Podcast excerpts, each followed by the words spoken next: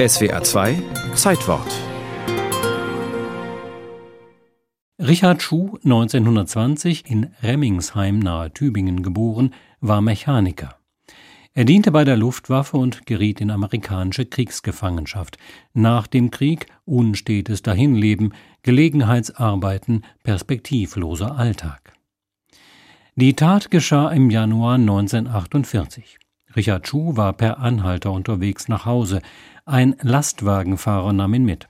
Schuh erschoss ihn mit seiner alten Wehrmachtspistole und fuhr den Wagen weiter Richtung Tübingen. Mit Hilfe zweier Kumpane montierte er die Reifen des Lasters ab, um sie auf dem Schwarzmarkt zu verhökern. Die Täter wurden schnell gefasst und Richard Schuh vom Tübinger Landgericht wegen Mordes in Tateinheit mit schwerem Raub zum Tode verurteilt.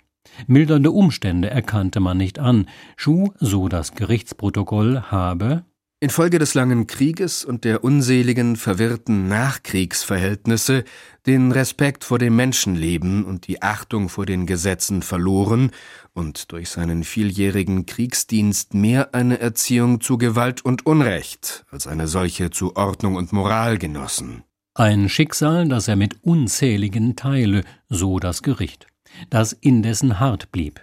Schuhs Berufung wurde abgelehnt, ebenso ein von Schuhs Verwandten eingereichtes Gnadengesuch. Man fürchtete ein Präjudiz. Begnadige man Schuh, dann müsse man alle künftigen Mörder auch begnadigen.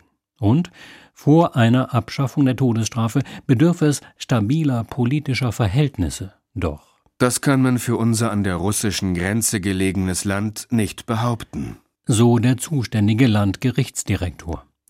Vom damaligen Württemberg-Hohenzollern selbst waren die russischen Grenzen allerdings recht fern und die Todesstrafe politisch durchaus umstritten. Carlo Schmid, Justizminister und Vizepräsident des Landes, war ein Gegner der Todesstrafe ebenso wie Staatspräsident Lorenz Bock selbst. Dessen Amtsnachfolger aber wurde nach Lorenz Bocks Tod Gebhard Müller. Der dachte über die Todesstrafe anders und hatte nach den Kabinettsberatungen über Schuhs Gnadengesuch das letzte Wort. Das Urteil ist zu vollstrecken.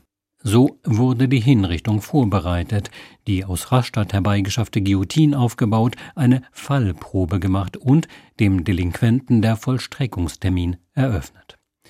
An diesem Termin, dem 18. Februar 1949, ging Richard Schuh früh morgens um 6 Uhr seinen letzten Gang aufs Schafott. Daraufhin ließ der Verurteilte die Enthauptung völlig ruhig und gefasst und ohne einen Laut über sich ergehen.